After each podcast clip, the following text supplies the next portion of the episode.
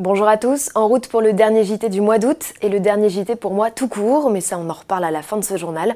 En attendant, on se fait plaisir avec un Dodge Ram dément, une Ford GT canon, une Mercedes AMG One à fond, un Bentley Bentayga énervé et un Ford Bronco déchaîné.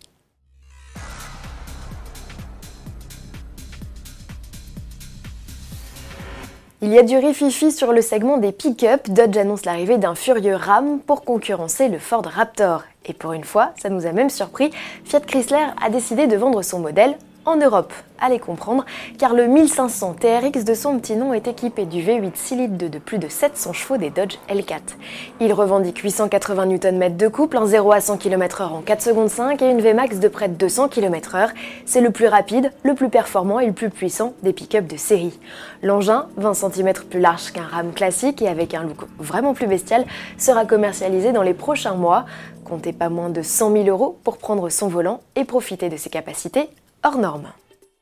Et dans le genre 4x4 prêt à grimper aux arbres, voici le Bronco, le nouveau baroudeur Ford, qui se cantonnera lui à une carrière aux États-Unis, se montre dans une nouvelle vidéo. On le découvre camouflé avant sa présentation officielle lors des fameux tests de torture. Principe de ces exercices réalisés sur des terrains hostiles, tester la résistance, le confort et les aptitudes du baroudeur. Le Bronco reçoit au choix deux types de transmission intégrale, dont une avec une boîte de transfert.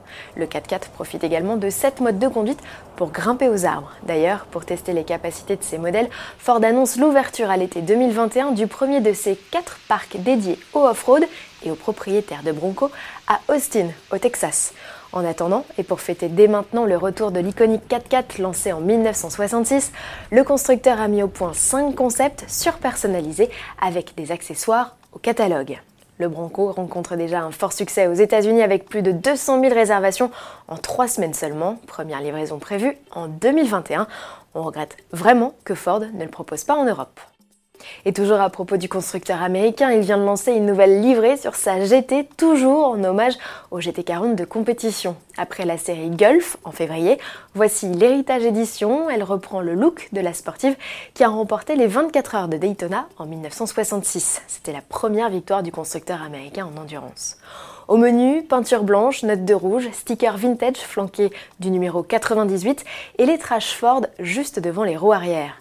Derrière les jantes de 20 pouces couleur or se cachent des étriers de frein rouge. La GT profite également d'un capot en fibre de carbone.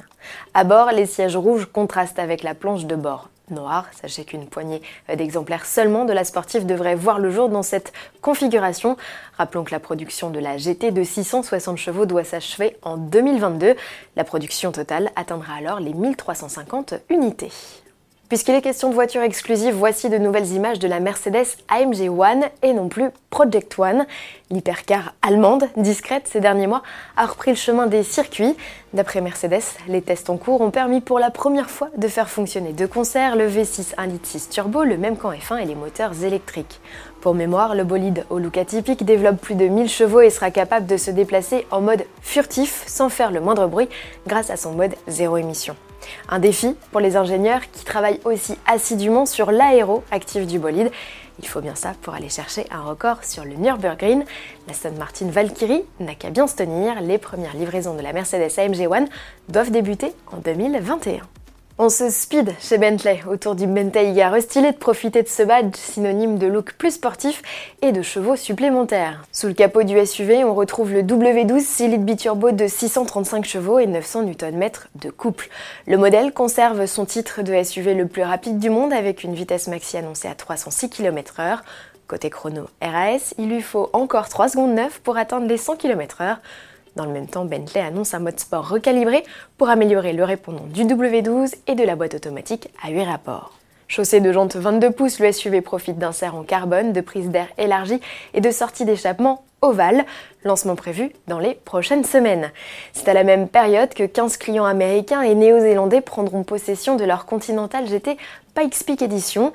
Les modèles quittent actuellement les chaînes d'assemblage de la firme de Crew, comme le coupé qui s'est illustré sur la célèbre course de côte en juin 2019 dans la catégorie voiture de série. Les Conti héritent d'une peinture verte exclusive, de jantes noires de 22 pouces, d'étriers de frein fluo et d'un sang, clin d'œil à l'âge du constructeur, sur la calandre. Dans l'habitacle, on retrouve le logo de la célèbre course sur les appuis-têtes ainsi que le tracé de la montée sur la planche de bord. Techniquement, la Continental GT conserve son W12 6 litres de 635 chevaux. Lancement de la production aussi pour le Volkswagen ID4 en Allemagne cette fois. Le deuxième modèle 100% électrique du constructeur allemand, pensé et conçu comme tel, sera dévoilé fin septembre. Le SUV, que l'on a déjà découvert à plusieurs reprises camouflé, sera lancé avec un moteur de 204 ou 306 chevaux avec transmission intégrale pour ce dernier. On sait déjà que l'autonomie max pourra atteindre les 500 km à suivre. Voilà, si vous n'en avez pas eu l'occasion, jetez un œil à notre sympathique reportage sur les réserves du musée Peugeot. La semaine prochaine, vous avez rendez-vous avec Mathieu Demeule pour découvrir la Panamera restylée, entre autres. Pour ma part, après plus de 12 ans passés à la présentation du JT et près de 14 ans à la rédaction d'AutoPlus, j'ai décidé de prendre mon envol. Ces plus de 2400 vidéos enregistrées pour vous informer ont été pour moi un réel plaisir à écrire, à présenter et parfois même à monter. Je voudrais profiter de ces adieux pour saluer le travail de mon équipe. Benjamin, Cyril, Jean-Philippe, Mathieu, Max, Victor et Vincent. Merci de ne jamais, jamais, jamais n'avoir rien lâché et merci de m'avoir accompagné toutes ces années. Pardon. Merci aussi bien sûr à mes collègues du print, Agnès, Anne, Mélina, Pascal, Christophe, Sylvain, les Stéphane, Pierre-Louis, Nico, Olivier, Jérôme, Alan, Cédric et tous ceux que j'ai pas cités. Sans votre confiance, mon parcours à Autoplus n'aurait pas eu la même saveur.